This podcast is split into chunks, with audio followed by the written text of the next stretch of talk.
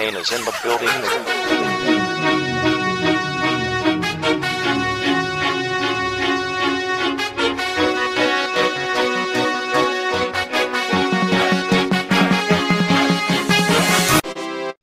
Fala galera, beleza? Estamos começando nosso primeiro episódio do Hard Count. Aqui quem fala é Demir Castro Odema. E juntamente do meu grande amigo Fábio Naldino, o Bado, vamos comentar sobre o que vem acontecendo no mundo da NFL. Primeiramente, seja bem-vindo, Bado, e nos traga o seu destaque da semana. Fala, Deminha. É, obrigado pelas boas-vindas aí. Bom, falando pelo destaque da semana, vou trazer dois destaques. Primeiro, ataque do Kansas City Chiefs, é imparável, né? Acho que as o que Travis Kelce e Tarek Hill estão fazendo é recorde da NFL com certeza. E Tom Brady, né? Que se ganhar o Super Bowl daqui a duas semanas, vai ter mais Super Bowls que qualquer outra franquia na história da NFL.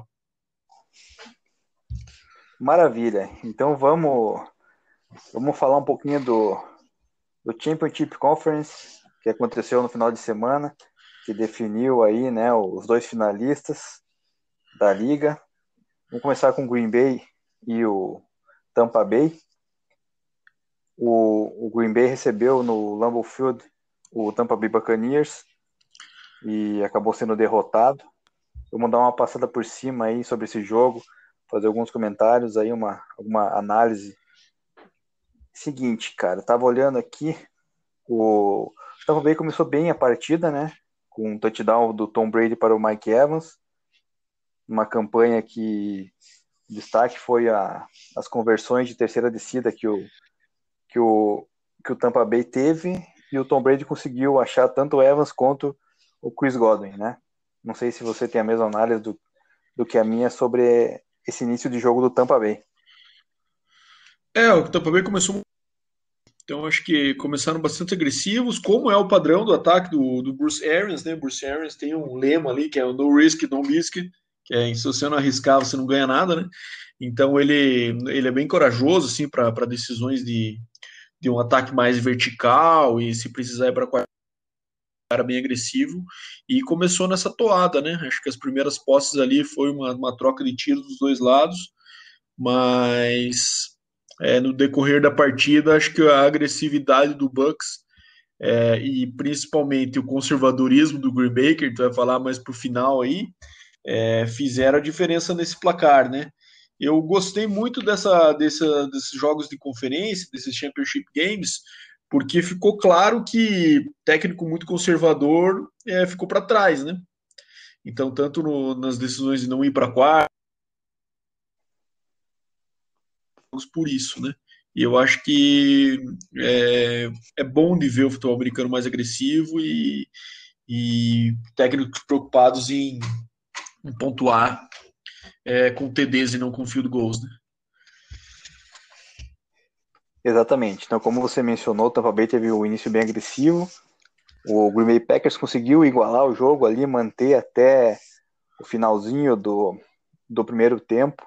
O jogo meio igual, né? Questão de placar, só quatro pontos atrás. Mas aí veio uma, uma jogada chave, uma jogada que foi até bem arriscada que você acabou de, de comentar com relação a, ao Bruce Arians. Ele chamou uma quarta para quatro, quando o relógio já estava no finalzinho do, do para ir para o intervalo. E o Tom Brady, faltando oito segundos, encontrou o Scott Miller na endzone, né?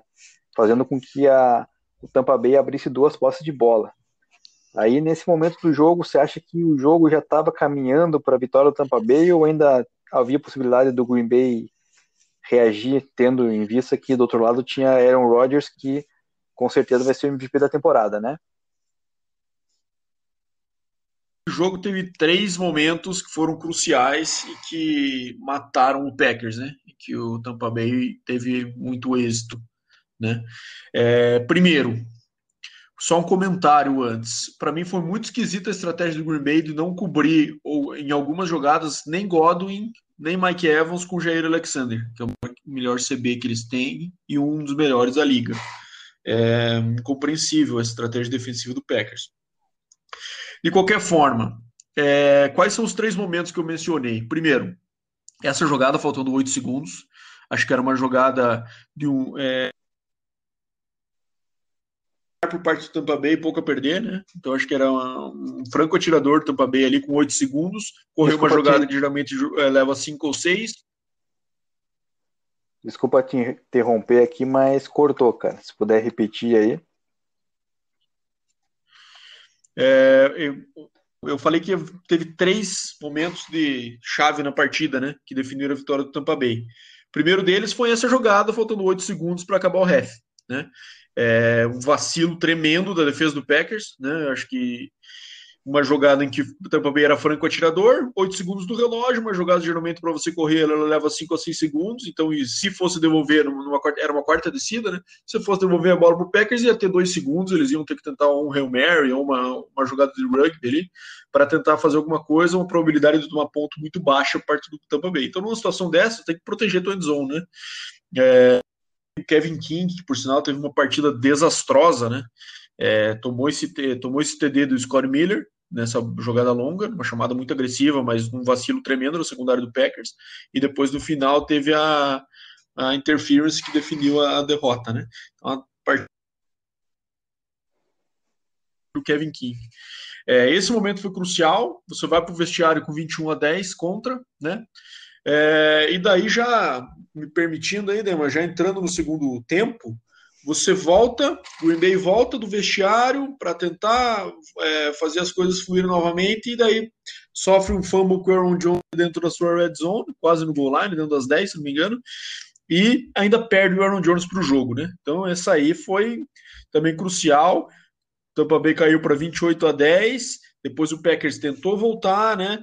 É, o Brady teve um segundo tempo muito ruim, né? Acho que isso é, se esquece um pouco de falar quando a gente vai ver toda toda a festa que teve em cima do Brady depois da vitória, ele tá indo pro décimo Super Bowl dele, ele já ter seis e a possibilidade de ganhar o sétimo, mas ele teve um segundo tempo de bem sofrível, né? Ele acabou o jogo com três interceptações e colocou o Green Bay, né? É, o ataque do Green Bay não fluiu legal, né? Acho que teve o, o, o Devante Adams dropando uma bola na endzone ali que, que até o comentário na, na, transmissão foi que eles conectam 99 de 100 daquelas e perdeu e deixou cair, né? E, enfim, esse é o foi acho que os dois pontos cruciais até chegar na decisão final lá, né? Que não sei se você concorda aí, Dema, mas num jogo que estava oito pontos de diferença, você chega no goal line do adversário e você com um pouco mais de dois minutos do relógio gol e não ir para o empate é uma decisão que nenhum analytics vai me fazer compreender por um bom tempo.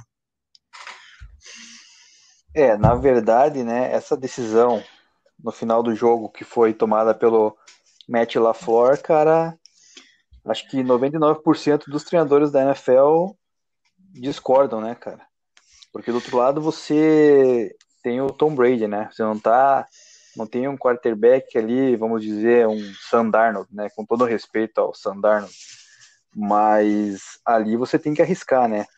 Na verdade, um pouquinho antes disso, falando do Tom Brady, né? Que você mencionou as três interceptações, eu até uma delas eu eu não não coloco tanta culpa porque a bola bateu na mão ali do Mike Evans. Eu acho que se a bola toca na, nas duas mãos do receiver, cara, é, o receiver tem que pegar, né? Enfim, mas daí no, na, na, questão do final do jogo ali, a chamada, né? O, o próprio Aaron Rodgers na, na segunda e na terceira descida né, para gol ali, poderia ter corrido. Não sei, ele não ele tentou o passe pro, pro Davante Adams. É, talvez se ele tivesse corrido, conseguiria ficar um pouco mais próximo, daí o Matt LaFleur chamaria a quarta descida para o gol. Mas enfim, é uma, uma decisão que ele tomou, que gerou polêmica, né? Inclusive após o jogo ali, o Roger até comentou que não foi uma decisão dele, não deve ter ficado nada feliz, né? E acabou acarretando na nessa derrota, né? E falando disso, nessa derrota, tem algumas curiosidades com relação a, ao jogo, que essa chegou, essa foi a quarta, né, Conference Championship seguida do Aaron Rodgers, que ele perde, né? Ele perdeu para o Seahawks, perdeu para o Falcons, para o 49ers e agora para o Buccaneers. E do outro lado, Tom Brady venceu seu 33º jogo de playoff, mais que o dobro do segundo colocado, que é o Joe Montana com 16. Então, ou seja, né, aí você começa a sentir a diferença de chamar o Tom Brady de GOAT e o Aaron Rodgers não, né? Não sei se você concorda ou não comigo. Ah, não tenha dúvida. É, Tom Brady é o maior de todos os tempos. Acho que o que ele fez vai ser muito difícil de superar. Eu acredito que o Mahomes tem potencial para isso, mas, cara, uma carreira inteira pela frente ainda. Você ganhar seis Super Bowls assim não é algo fácil. Você ganhar o segundo não é algo fácil, né? Então a gente teve muitos QBs aí no primeiro e parecia que os caras também iam emendar com vários e e não conseguiram, né? A gente teve, teve Bert Favre, teve Drew Brees, que quando ganharam falaram que esses caras vão fazer uma dinastia. E nunca, nunca conseguiram, muitas vezes, nem voltar para o Super Bowl, né? É, então, assim, uma carreira inteira para frente, Tom Brady é o, é o, melhor de todos os tempos, com certeza. Falando ainda, voltando um pouquinho, falando da decisão. Entender o que ele quis fazer, mas isso aí se faz quando você tem um pouco mais de tempo no relógio, né? Eu acho que se fazer isso com dois minutos, mais você tenha três timeouts, é, você tem que ir para o empate, né? Você tem que ir para o empate, até porque se você não converte a decisão ali, o Tampa Bay ia ter que ia ter que poderia queimar o relógio e matar o jogo, mas começando tendo a linha de 10 deles, né? Uma situação completamente desconfortável de para um ataque. Né? Então, cara, é, não tem analytics que me convença que essa foi a melhor decisão de você ter a oportunidade de empatar o jogo e você optar por ficar cinco pontos atrás para depois receber a bola, quem sabe com muita sorte, com um minuto e vinte, sem timeouts, para ter que andar o, o campo inteiro para marcar um TD. Muito, é, muito menor, certamente, do que você empatar o jogo ali, né? Então, enfim, é, acho que a, foi punido o LaFleur no cara novo, acho que vai aprender com essas decisões, mas, cara, como você falou, Aaron Rodgers extremamente insatisfeito, isso coloca em risco a sequência dele em Green Bay, sabe? É, ele é um cara que tem um ego muito grande, que eles falou, na terceiro down ele poderia ter corrido, sem dúvida nenhuma poderia ter corrido, mas isso agora não se fala, né? E muito menos ele, né? Então é como se fosse a culpa dos outros, a culpa não é minha, né? Então é, eu acho que ele pode ser que ele, ou primeiro, pode ser que ele esteja fazendo isso para tentar é, botar uma pressão para quem sabe o Green Bay investir, que ajude o ataque a, a ter um rendimento ainda melhor, né? É, ou então ele está falando a verdade mesmo e vai explorar as oportunidades de trade aí que apareçam para ele. É, eu acho que essa é uma situação muito crítica para o Packers, e se eles errarem na sequência do, do Aaron Rodgers que eles deram sorte né, de pegar o Favre e conseguir sequenciar com o Rodgers. Né? Se o Jordan Love não for esse cara, eles podem entrar naqueles buracos que já vimos muitos times entrarem quando tem que suceder um ídolo. É, exatamente. E só para encerrar aí mais uma curiosidade com relação a, a esse jogo, né? O Tampa Bay Buccaneers vai ser o primeiro time a jogar um Super Bowl no seu próprio estádio. E o estado da Flórida tá vivendo um momento de, de glória, né? Porque é o segundo estado americano a ter os quatro finalistas das Major Leagues numa mesma temporada, né? Teve na NBA com o Miami Heat, teve na Major League Baseball com o Tampa Bay Rays e na NHL com o Tampa Bay Lightning, né? Então é um negócio bem curioso. E é uma pena, né, Agora, Falar... Só, desculpe interromper, mas uma pena a gente não ter o público total quando acontece pela primeira vez um time jogar o Super Bowl no seu próprio estádio, né? A pandemia até vai tirar esse saborzinho da gente aí que a gente poderia ter esse ano, ver uma torcida da casa no estádio no Super Bowl. Mas enfim, pelo menos teremos Super Bowl. Exatamente. É, pelo menos teremos isso, né? Então vamos pular agora para o jogo da AFC, que teve o Kansas City Chiefs contra o Buffalo Bills. Kansas City recebeu no Arrowhead Stadium o, o Buffalo e parecia, né, pelo começo do jogo, que Buffalo ia aprontar, né? Começou o jogo muito bem, largou com 9 a 0 no placar ali, é, aproveitou a oportunidade que teve num turnover do, do McCall Hardman, ou Mecolé, não sei como é que pronuncia o nome desse cidadão. Saiu com 9 a 0 Saiu com 9 a 0 o cara parecia que ia dominar o jogo, né? O Tariq Hill e o Travis Kelsey no começo também droparam bola, que não é muito, muito comum de acontecer. Mas aí o Patrick Mahomes acabou achando um, um jeito aí de trazer o time de volta e, e fez com que o, o ataque do, do Kansas City, Kansas City pudesse colocar nos trilhos, né? Então, acabou abrindo bem um placar. E eu já para não perder muito tempo, cara, antes de você dar suas explicações, eu também já vou chegar na questão de que eu achei meio duvidosa uma chamada do Sean McDermott no final do primeiro período, quando o, Kansas estava liderando por 24 a, a 9, e eles estavam numa quarta para gol na linha de duas jardas ali, e ele foi para o field goal, né? Eu nessa situação acho que teria arriscado, né? Porque 24 a 9 você já está né, um bom bons pontos atrás, acho que você tinha que arriscar um pouquinho ali, porque não ia fazer três pontos de diferença, né? Não sei se nesse ponto do jogo você concorda comigo, ou se seria também conservador e bateria o field goal que nem fez o, o Sean McDermott.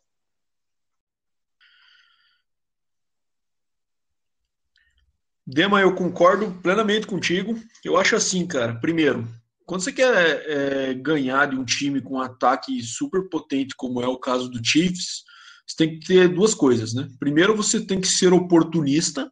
Como você falou, o Chiefs começou meio devagar, né? Teve um train out, depois o fumble do Nicole ali, do Nicole Hardman, que foi praticamente um TD, né? Recuperado numa jarda.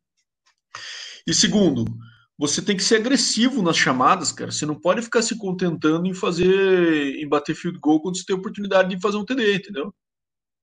Quarta para 15, não, a quarta para até 10, né? Mas quarta menos de 5, meu amigo, você tem que ir para cima.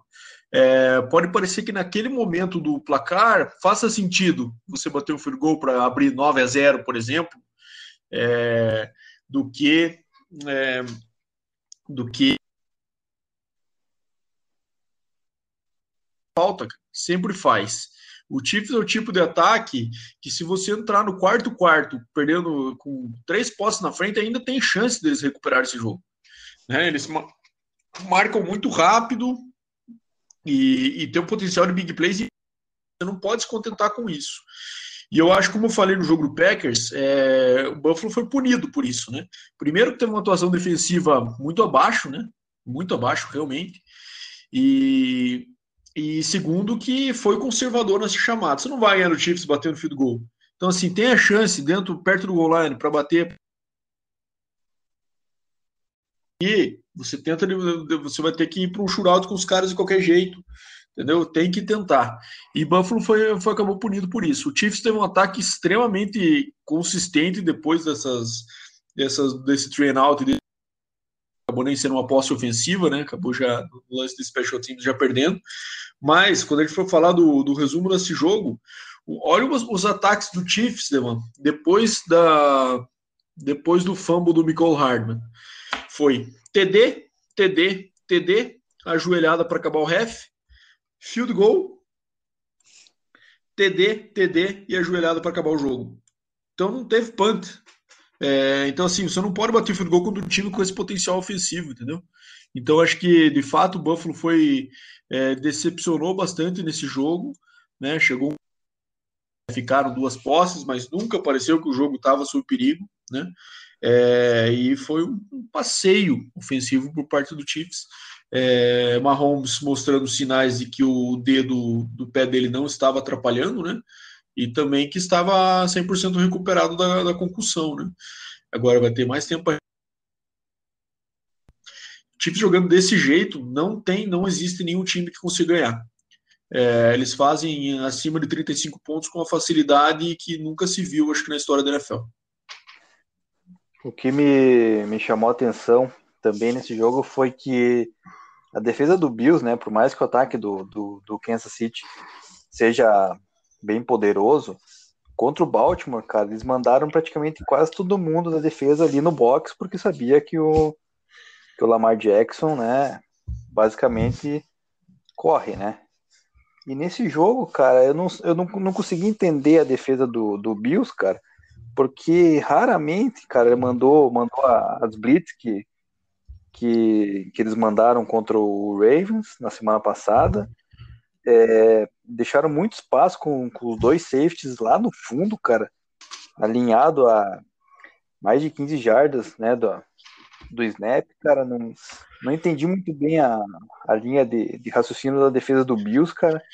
E se você analisar ali, como você falou, né, depois do início bem fraco do, do, do Kansas, é, o Kansas aproveitou os passes do Mahomes rápido, né? Passes curtos, de 5 jardas, 6 jardas ali. Sim. E daí ganhava a bola, ganhava jardas na, após o catch, né, cara? Então, e a defesa não não marcava, cara, não conseguia entender muito bem é, essa, essa lógica. E também. Então, é... só... Pode concluir, desculpa, já complemento. E também, assim, você sabendo que o Mahomes, né, tava vindo numa concussão, cara, você tem que botar pressão no cara para ver, sentir como que ele vai se portar dentro do pocket pressionado, né? E não foi o que aconteceu.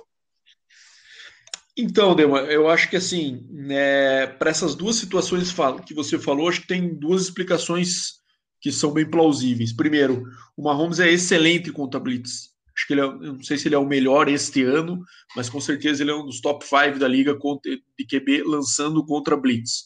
Então os times têm muito receio porque ele ele para ele é arroz com feijão matar blitz ali, tendo Travis Kelsey, que é um cara que consegue achar os espaços em, em, marcações em zona ou em hot route com uma facilidade assim estrondosa, né? E você falou dos dois safeties fundo, é, quando você tem Rick Hill no campo, é isso que é o efeito que isso gera na defesa, sabe, cara? É, parece trapaça e, e, a, e, o impacto que ele tem na defesa, o quanto ele consegue puxar atenção. Às vezes é uma jogada de corrida, cara, e ele faz uma, e ele puxa uma marcação, vai dois caras em cima dele. E é um negócio que a velocidade, essa velocidade na posição de receiver também é algo que nunca mais foi, nunca foi visto. Então, assim, é muito difícil você, na verdade, contra o Chiefs, você tem que escolher o teu veneno, né? Você tem que escolher se você quer é, abrir o Kelsey ali para fazer 13 catches, como ele fez nesse jogo, né? Ou tentar cortar essas rotas intermediárias e, e, e abrir o espaço para o Tyreek, que foi, que foi o que o Tampa Bay fez na temporada regular e tomou 200 jardas dele no primeiro quarto. Né? Então é um negócio muito difícil de cobrir, cara. É, é, é um por isso que é um time de tanto sucesso, cara. Não existe defesa preparada para eliminar esses dois caras ao mesmo tempo. E isso faz com que o ataque flua numa naturalidade que o dele sempre está aberto, cara. É, é, assim, é um negócio bonito de se ver e na mão de um gênio que é o Andy Reid, né? Um gênio ofensivo. Então, assim, na minha opinião, o Chiefs entra bem favorito nesse Super Bowl. Então, falar disso acho que um pouquinho mais para frente ou na semana do Super Bowl. Mas é bem favorito, porque eu não vejo como o Tampa Bay, apesar de ter uma defesa bem sólida, consiga parar isso aí se eles jogarem nesse nível. Tem que torcer para uma atuação muito abaixo, é, drop, os Chiefs têm a tendência de fazer, ou que eles não têm um ataque muito consistente no red zone, né? Que às vezes o Chiefs recorre nesse erro, né? Apesar de ter um ataque tão potente, no começo do jogo de ontem eles estavam entrando como 14, acho, ataque e eficiência na red zone, né? Então às vezes eles querem, eles ficam muito com muita frescura ali na red zone, sabe? De, de, fazer jogadinha muito com sweep, quando o mais fácil é você correr para o meio, né? E ontem eles fizeram isso, né? tiveram dois TDs corridos e as chamadas que foram feitas na red zone foram, foram bem certeiras, né? Aquele passe lateral para o Hardman, depois aquele, aquele shovel pass para o Kelsey, depois uma jogada que estava completamente livre. Né? Então eles foram felizes na chamada red zone, e isso facilitou também para para que esse placar ficasse elástico cedo e daí né, depois o negócio foi só manter. É, depois foi só questão de administrar o placar, né? Quando abriu ali 38 a 15, não, não tinha mais o que fazer, né? Ali já estava decidido. É, defesa do Bills ali, os jogadores ali, inclusive, começaram a ficar um pouco mais agressivos, né? Querendo fazer uma, dar um teco após a jogada. Então, o jogo começou a ficar meio, meio perigoso, até por questão de lesão ali para o Kansas City, né? Mas soube lidar bem com, com isso e, e levou tranquilamente ao título da EFC pela terceira temporada, se não me engano, né? É isso? É, que ele chega no Championship Game, né? O título da UFC, o Mahomes perdeu no primeiro ano dele como starter, né? Que ele foi MVP pro Tom Brady naquele jogo do, do offside no finalzinho lá do nosso amigo D Ford, e daí ganhou no passado e esse ano novamente. Então. Ah, exatamente. E só falando um pouco das curiosidades, como a gente mencionou do outro jogo, vamos mencionar esse aqui também, né? O, o Mahomes ele foi o primeiro quarterback a ter múltiplas vitórias em Conference Championship antes dos 26 anos de idade. E também o primeiro jogador a lançar mais de 300 jardas, 3 TDs e nenhuma interceptação em jogos de playoff nas primeiras quatro temporadas, né? Ou seja, realmente ele é, ele é um candidato aí a, a brigar por uma, uma posição de GOAT, como você mencionou no começo aí da, do nosso podcast. É um fato que eu não sei, né, que eu acho que talvez possa prejudicar ele, é a questão salarial, né, que ele assinou um contrato astronômico.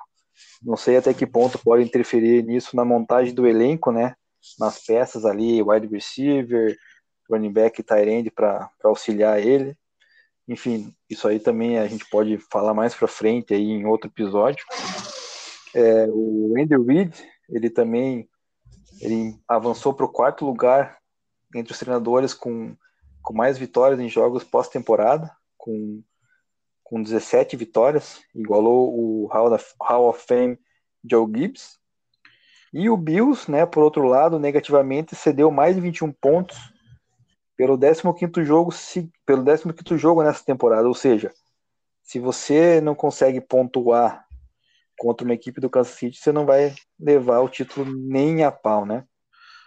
Não tem jeito de mim. Eles fazem, assim, é difícil ver um jogo que o Chiefs não faça 30 pontos. Então você tem que ter uma defesa capitalizar turnover e ser agressivo nas chamadas. Exatamente. Então vamos vamos fazer a nossa prévia aqui do Super Bowl, né, dar o nosso palpite também. Uh, o Super Bowl vai ser realizado no dia 7 de fevereiro em Tampa, ou seja, o Tampa Bay vai jogar no seu próprio estádio.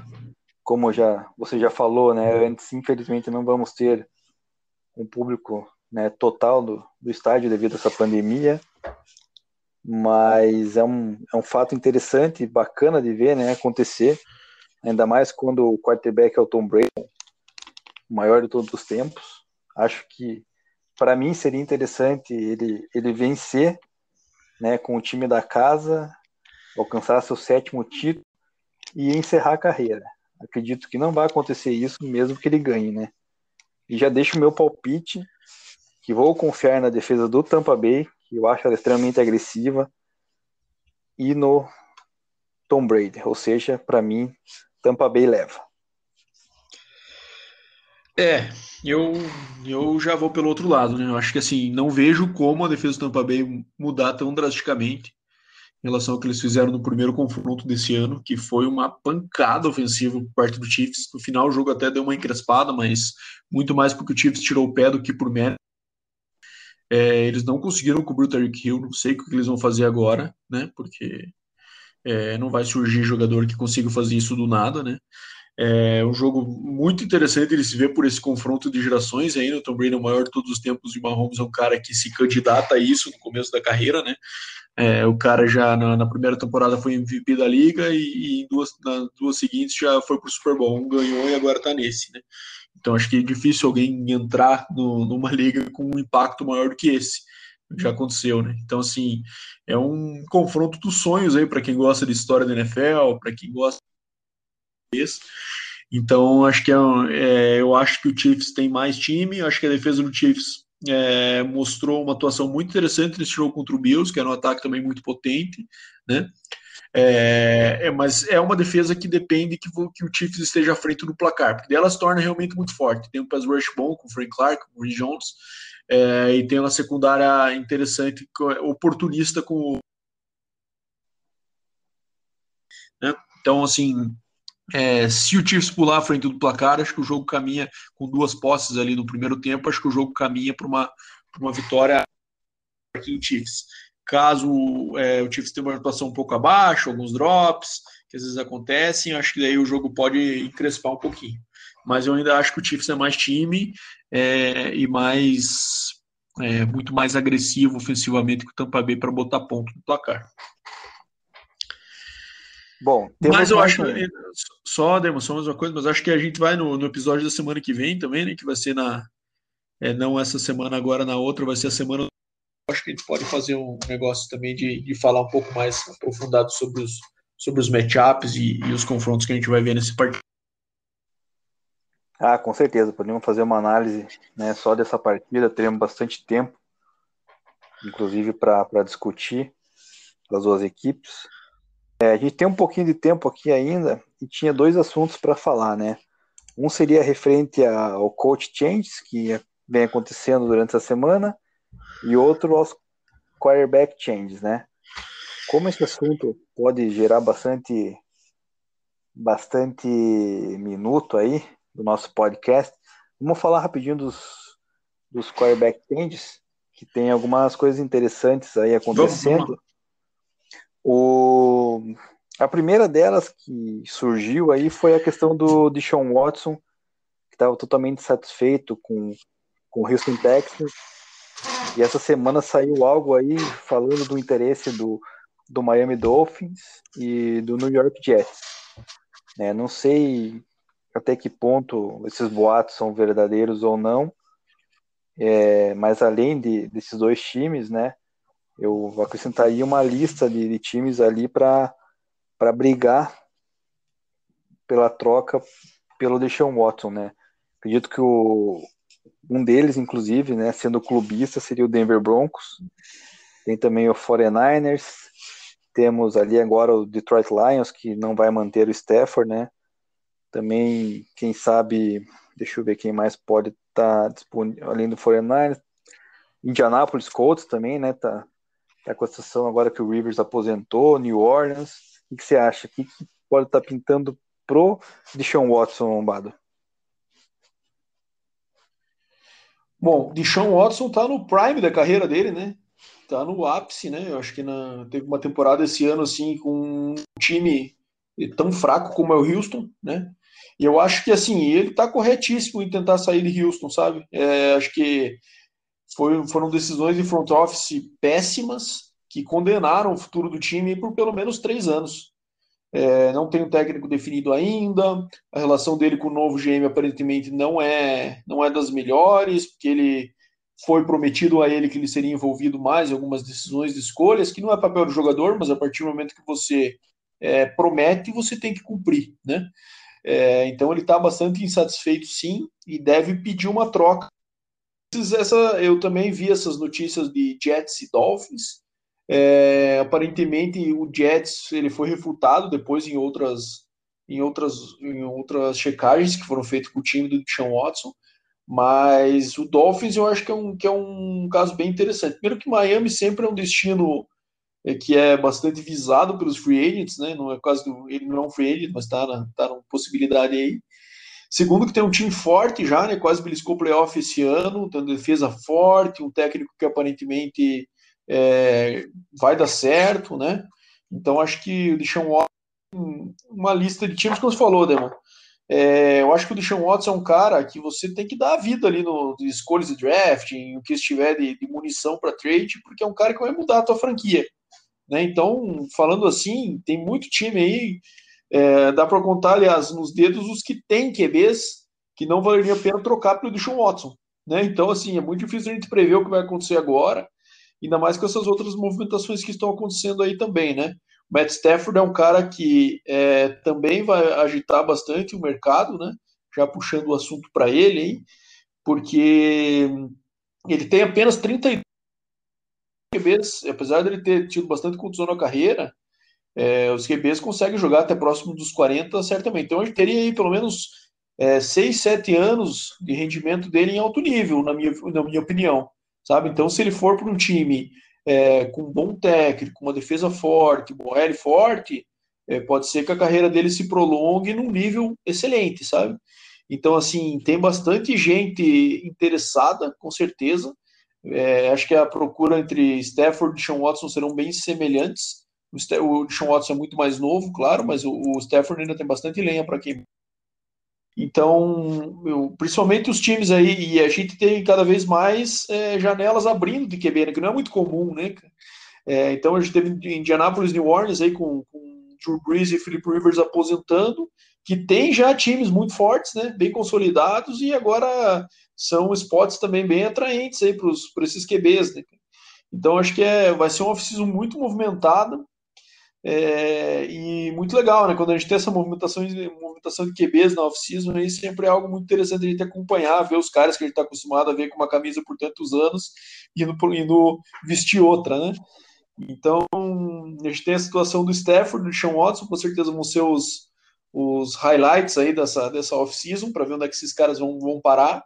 Mas tem outras situações também interessantes, né? Não sei se quer comentar aí um pouco, né? Mas também de outras surpresas aí que podem acontecer.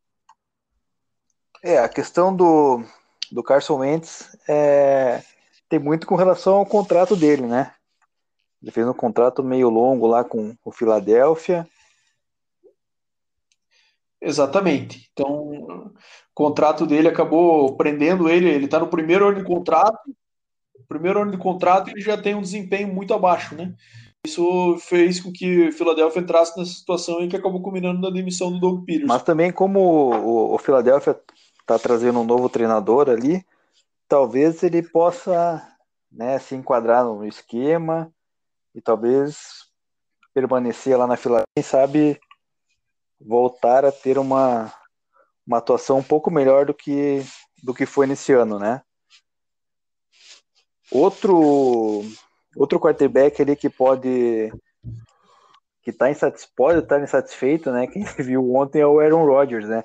Você acha que tem um mercado para troca para ele? Como é que ficaria a questão dele agora que inclusive o Green Bay, né, draftou um quarterback no último draft. Você acha que vale a pena pela idade também do Rodgers, pelo histórico de lesões? Algum time poderia se interessar? Bom, eu vou falar de novo do Denver Broncos, né? Que o Denver Broncos adora trazer um quarterback idoso, né? Foi assim na época do, do Peyton Manning, que deu sorte pelo Peyton Manning ser um também um dos GOATs e, e conseguir um título de Super Bowl mas depois veio falhando, né? Veio com Joe Flaco ali, coisa que achou que ia repetir, aconteceu. Então, eu diria que se o Aaron, Rod Aaron Rodgers quiser sair, cara, o Denver é capaz de olhar lá. Adora fazer essas, essas jogadas ali. É, eu acho que o caso do Aaron Rodgers é o caso de você pegar com um time que tá com é, como eles falam, né? Um QB away de, de ir para um Super Bowl, né? É, eu acho que tem alguns times que estão nessa situação, sim. É, acho que o Colts é um desses times. Eu acho que o que eu acho que o Aaron Rodgers é bastante superior ao Philip Rivers, né? Quando gente for ver, apesar da idade, o Philip Rivers também estava muito idoso mas eu acho que eu acho que o Colts, quem sabe, não vai querer entrar nessa de ter mais um starter por apenas dois, três anos e ficar com o futuro indefinido, sabe? Quem sabe seja a hora deles irem para cima de algo mais estável, ou pelo draft, ou indo atrás de, de Sean Watson ou Matt Stafford, sabe? É, mas assim, o Aaron Rodgers também tem, ele é da Califórnia, né? Ele é do norte da Califórnia, então com certeza o 49ers também seria uma situação que para ele poderia ver com, com bons olhos. Então, tem bastante coisa que pode acontecer aí. Né? Acho que tem a situação do Jimmy Garoppolo também, né? Que eu acho que com certeza trocaria ele por ter Deshaun Watson, por ter Matt Stafford ou por ter Aaron Rodgers, então pode ser que ele esteja envolvido aí também. O Denver, como você comentou, né, tem, também acho que trocaria o Drew Locke por qualquer uma dessas opções. Então acho que vamos ver como é que fica essa dança das cadeiras dos QBs aí, porque vai ser bem interessante de acompanhar. É, com certeza vai ser bem interessante nessa após o Super Bowl aí, né? Vai ser bem movimentado. Então a gente vai chegando ao fim aqui do nosso primeiro episódio no Hard Count. Agradecer você, Bado, aí, e também a quem aguentou a gente, escutou até o final. E se você gosta desse esporte aí, continue ligado que a gente vai tentar trazer o máximo possível de informação fresca para vocês aí, cara. Muito obrigado e um abraço. Valeu, Deminha. Abraço, abraço, pessoal. Coming real, it's the next episode. episode. Hold up.